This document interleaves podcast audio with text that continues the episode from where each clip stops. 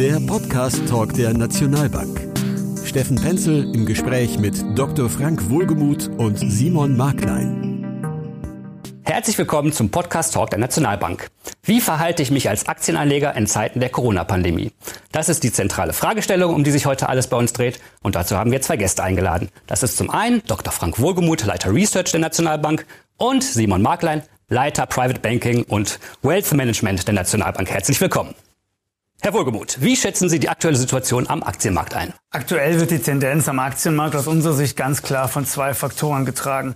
Das sind zum einen die Entwicklung der Infektionsraten im Rahmen der Corona-Pandemie und zum anderen die umfassenden Hilfen der Regierungen und der Notenbanken. Wenn wir uns den Infektionsraten zuwenden, dann muss man klar konstatieren, dass in den besonders stark von der Corona-Pandemie betroffenen Gebieten, Regionen, Ländern die Raten zurückgehen. Das ist per se schon mal erfreulich, aber man muss klar festhalten, die rasch um sich greifenden Öffnungsschritte, die jetzt peu à peu überall implementiert werden, werden sicherlich natürlich auch ihren Einfluss auf die Neuinfektionsraten haben, sodass gerade bezogen auf die Entwicklung in den nächsten Wochen ein erhebliches Unsicherheitsmoment bleibt, wie es weitergeht im Hinblick auf die Entwicklung der Corona-Pandemie. Ähm, wenn man sich den Notenbanken und den Regierungen zuwendet, dann muss man festhalten, dass dort schon in beispielloser Weise eine Unterstützung für die Wirtschaft geliefert wurde. Gerade wenn wir uns mal die Notenbanken angucken, ähm, jeder von uns oder jeder, der sich am Kapitalmarkt auskennt oder sich damit beschäftigt, kennt ja den sogenannten Notenbank-Put. Das heißt also quasi die Gewissheit der Investoren, dass unabhängig davon, was in der Realwirtschaft, was in der Welt draußen passiert, die Notenbanken die Märkte unterstützen werden. Genau so ein Phänomen haben wir momentan. Man spricht ja schon von einer starken Abkopplung der Aktienmärkte von der Realwirtschaft. Anders ist es auch nicht zu erklären, dass beispielsweise in den USA im April alleine 20,5 Millionen Arbeitsplätze verloren gingen. Auf der anderen Seite der S&P 500, also ein sehr breiter US-amerikanischer Aktienindex, schon wieder um 30 Prozent gestiegen ist seit seinem Tief Mitte, Mitte März. Und das, ähm, der, die Ursache darin liegt eindeutig in der Notenbankpolitik, die den Investoren die Gewissheit gegeben hat, Unabhängig davon, was passiert, wird die Notenbanken, und das ist nun mal die Bank mit den tiefsten Taschen, wenn ich das mal so sagen darf, die Wirtschaft, aber auch die äh, Kapitalmärkte stützen. Das sind also aus unserer Sicht die zwei wesentlichen Faktoren aktuell. Wie schätzen Sie die aktuelle Situation ein? Sind Aktien eher hoch oder eher niedrig bewertet? Naja, momentan sind Aktien schon hoch bewertet. Das liegt daran, dass die Gewinnschätzungen deutlich stärker gefallen sind als die Kurse. Das führt natürlich dazu, dass die Kursgewinnverhältnisse deutlich gestiegen sind. Aber man muss ganz klar festhalten, aktuell, wo die Unternehmen im Regelfall noch nicht mal in der Lage sind, ihre Absatzmärkte oder ihre Umsatzchancen in den nächsten Wochen beziehungsweise Monaten seriös vorherzusagen, spielt natürlich auch der Aspekt von Fundamentaldaten eine etwas untergeordnete Rolle in der Aktienbeurteilung, als das früher der Fall war. Wenn Unternehmen ähm, nicht wissen, wie sich ihr Geschäftsmodell entwickelt, das sieht man auch jetzt an den ähm, Quartalszahlen zum ersten Quartal in den USA. Viele Unternehmen haben gar keine Orientierungshilfe, also eine sogenannte Guidance abgegeben, sondern überlassen das mehr oder weniger den Analysten. Das heißt also, diese Zahlen sind extrem ermessensabhängig und dementsprechend mit erheblichen Unsicherheiten behaftet. Das heißt, momentan äh, werden alle Bewertungsfaktoren eher von untergeordneter Bedeutung sein. Viel wichtiger ist es, was machen die Regierungen, was machen die Notenbanken bezogen auf die nächsten Wochen beziehungsweise Monate. Wie schätzen Sie die Situation mittel- und langfristig ein? Können Sie da eine Einschätzung geben? Naja, Ausdruck der Notenbankpolitik wird auf jeden Fall sein, dass das Niedrig- bzw. Niedrigzinsumfeld, was wir schon eine lange Zeit sehen, eher noch länger anhält, als man das vielleicht sowieso schon erwartet hat. Man spricht ja schon fast von einem sogenannten zementierten Niedrigzinsniveau. Das führt natürlich in der relativen Betrachtung dazu, dass die Aktienanlage weiterhin sehr, sehr attraktiv bleibt. Wir haben im DAX oder auch im Eurostox 50 äh, aktuell Dividendenrenditen von 3,2 beziehungsweise 3,8 Prozent. Es wird sicherlich noch erhebliche Dividendenkürzungen geben. Aber wenn Sie das mit den Renditen der klassischen Alternativanlage, der Aktienanlage, nämlich den Rentenanlagen vergleichen, dann sehen Sie immer noch, dass, äh, dass die Renditen auf einem sehr, sehr ordentlichen äh, Niveau sind. Das gilt insbesondere für die Staatsanleihen, also den Vergleich mit den Staatsanleihenmärkten, etwas eingeschränkter für den Markt der Unternehmensanleihen. Aber nichtsdestotrotz, die Aktienanlage überzeugt weiter durch eine erhebliche relative Attraktivität und das wird aus unserer Sicht auch so bleiben. Was glauben Sie persönlich, wie weit die Aktienmärkte noch fallen könnten? Das ist eine gute Frage. Ähm, man orientiert sich in dem Zusammenhang oftmals an den Buchwerten der Unternehmen oder auch eines Indizes. Buchwert beim DAX beispielsweise liegt bei 8.300 Punkten. Dahinter steht das bilanzierte Vermögen der Unternehmen, die im DAX enthalten sind. Das sollte als Untergrenze ähm, normalerweise reichen. Aber man muss ganz ehrlich sagen, was ist in der jetzigen Zeit schon normal? Vieles hängt halt davon ab, wie sich die Krise weiterentwickelt. Die, das waren im Übrigen auch ungefähr die Tiefstände, die wir im DAX gesehen haben Mitte März. Also dementsprechend ist das schon ein ganz guter Orientierungspunkt, wie weit Märkte fallen können. Herr Marklein, was bedeutet das konkret für Menschen, die schon in Aktien investiert haben? Nun ja, derjenige, der schon Aktien in seinem Portfolio hält, äh, der wird sich auch in den nächsten Wochen unverändert auf volatile Märkte einstellen müssen. Es wird immer wieder Nachrichten geben, äh, die zumindest kurzfristig auf die Kurse drücken werden. Aber unsere klare Empfehlung an der Stelle ist, dort nicht überzureagieren, sondern die Ruhe zu bewahren. Und das hat auch einen äh, ganz klaren strategischen Impact. Ähm, in dem Moment, wo Sie sich jetzt auf diesem Niveau noch von Aktien trennen würden, werden Sie über kurz oder lang die Problematik haben, dass Sie sich die Frage stellen, äh, wann ist der geeignete Wiedereinstieg? Und äh, wenn Sie exogene Schocks haben, die auf die Märkte einwirken, ich erinnere an das Jahr 1987, ich erinnere an die Lehman-Pleite, dann haben Sie im Nachgang in der Regel immer eine Erholungsphase, die über fünf bis sieben Jahre andauert. In dem Moment, wo Sie jetzt also rausgehen und nicht den Wiedereinstieg zu vermeintlich günstigeren Kursen schaffen, stehen Sie vor einem erneuten Problem, nämlich die Fragestellung, bleiben Sie deinvestiert, was vor dem Hintergrund des anhaltenden Niedrigzinsniveaus aus unserer Sicht keine Alternative wäre, oder Sie müssen sich eben wieder eindecken zu erhöhten Einstiegskursen. Welche Rollen würden in dem Fall den Quoten zukommen? Was spielen die für eine Rolle in dem Fall? Also wir würden die Quoten momentan, sofern sie bereits in Aktien investiert sind, äh, gleich halten, gegebenenfalls auch leicht erhöhen. Dies auch vor dem Hintergrund, dass unsere äh, Jahresprognose bezogen auf den DAX-Index äh, wieder bei 12.000 Punkten liegt äh, und von dort her von einem moderaten Anstieg ausgegangen werden kann.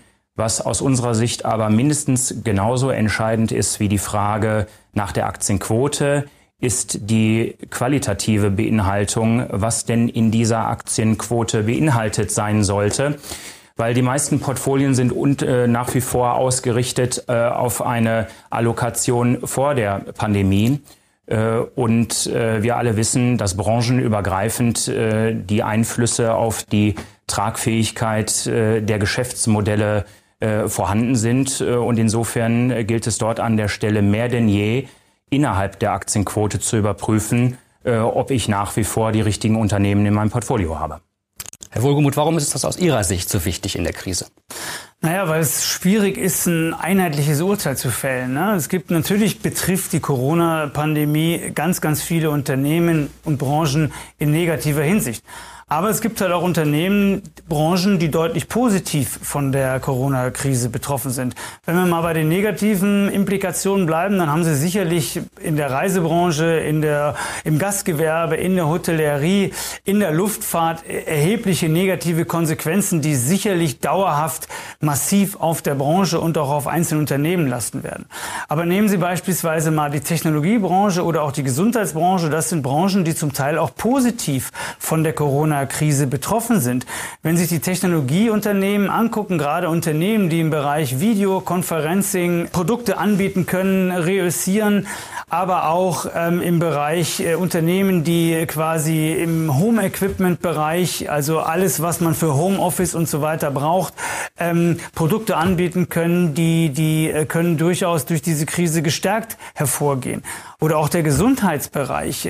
Natürlich sind auch viele Unternehmen im Gesundheitsbereich negativ getroffen von der Krise.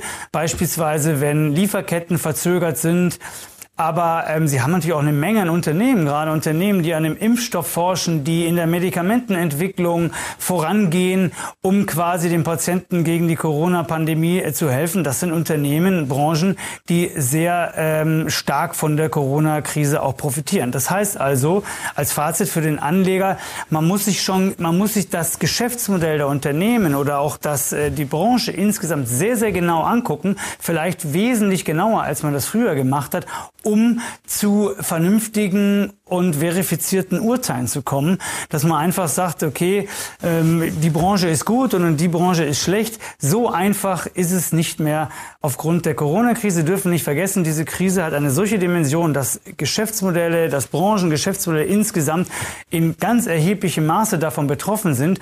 Und das wirkt sich natürlich erheblich auf Zukunftschancen in positiver, aber auch in negativer Hinsicht für Unternehmen aus. Herr Marklein, wie kann der Anleger das konkret in der Praxis umsetzen? Die profanste Antwort auf Ihre Frage wäre natürlich, die richtigen Aktien zum bestmöglichen Zeitpunkt zu kaufen. Aber wir alle wissen aus der Historie heraus, dass das alles andere als trivial ist.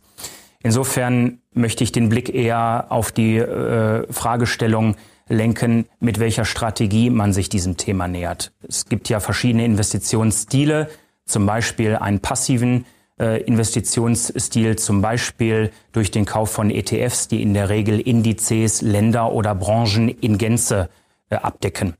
Äh, auf der anderen Seite gibt es den aktiven Managementansatz, wo ein hochprofessionelles äh, Management, was wir als Nationalbank im Zuge unseres Best-in-Class-Ansatzes für unsere Kunden äh, ermitteln und analysieren, dort eben dem äh, Anleger die Möglichkeit zu geben, näher an den Märkten zu sein. Was meine ich damit?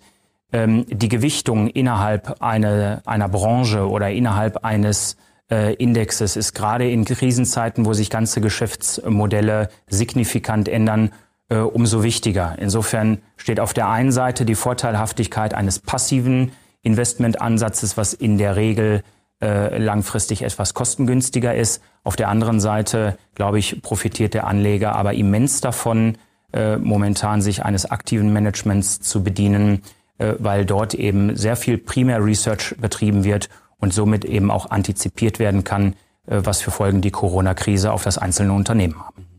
Wie kann man sich als Anleger aktuell weitergehend informieren? Was würden Sie da empfehlen? Die Antwort äh, fällt mir wiederum recht leicht. Sprechen Sie mit Ihrem Vermögensbetreuer, der Sie in allen Ihren Vermögensfragen berät. Ähm, ich glaube, dass es gerade in Krisenzeiten wichtig ist, in ein Sparring zu kommen, in einen Dialog zu kommen, sich auszutauschen, Meinungen zu reflektieren, ähm, weil wir nun mal halt von den Medien auch unterschiedlich beeinflusst äh, werden. Äh, das ist nicht nur eine Frage äh, der Medienart, sondern eben auch der Qualität, die dort hintersteckt. Und insofern glaube ich, ist es gerade in solchen Zeiten extrem wichtig, sich auszutauschen. Und da rate ich immer den Kontakt zum persönlichen Ansprechpartner ähm, äh, zu suchen und mit ihm in den Dialog zu treten, respektive mit ihm im Dialog zu bleiben.